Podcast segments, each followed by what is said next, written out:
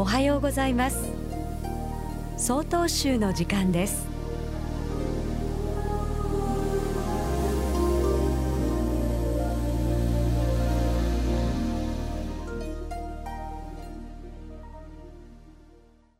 おはようございます。小樽市徳源寺吉田慶徳です。私事ですが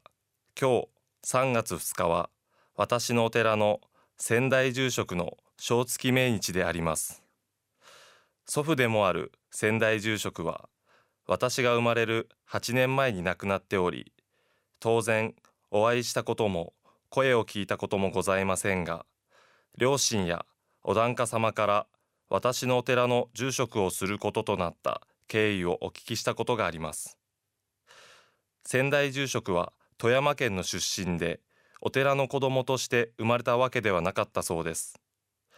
小僧としてお寺で生活をしたことはあったそうですが社会科の教職員として富山県の学校に勤務していたとのことでした。ある夏休みたまたま北海道の小樽の親戚のところへ来ていた時私のお寺徳源寺の当時の住職が体調を崩してお盆のお参りができなくて困っているという噂を聞いたそうです。小僧をしていた経験からお経を読むことができたため徳源寺を訪れお盆のお参りを手伝ったそうです。そしてそれがきっかけとなり後に徳源寺の8代目の住職となったわけであります。もしも子供の頃の小僧の経験がなかったらもしも親戚が北海道の小樽にいなかったらもしも住職が体調を崩しているお寺の噂を聞かなかったら仙台住職は徳源寺の住職になることはなかったと思います。そして私の父である現在の住職と母も出会うことはなかったと思いますし私という人間も存在しなかったと思います。すべてのものは些細な偶然をきっかけとして大きく変化をしていきます。私という人間が存在すること自体偶然に偶然を重ねた奇跡のようなものであります。今こうして生かされているということが奇跡であるということにお一人でも多くの方が気づくことができれば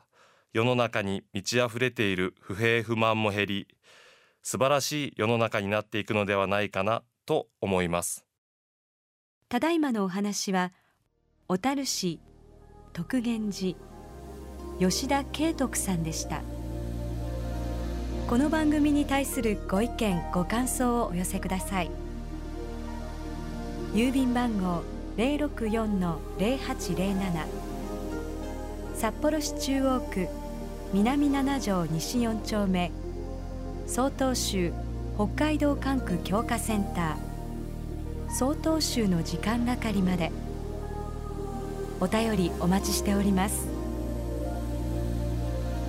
これで曹洞州の時間を終わります。今日も一日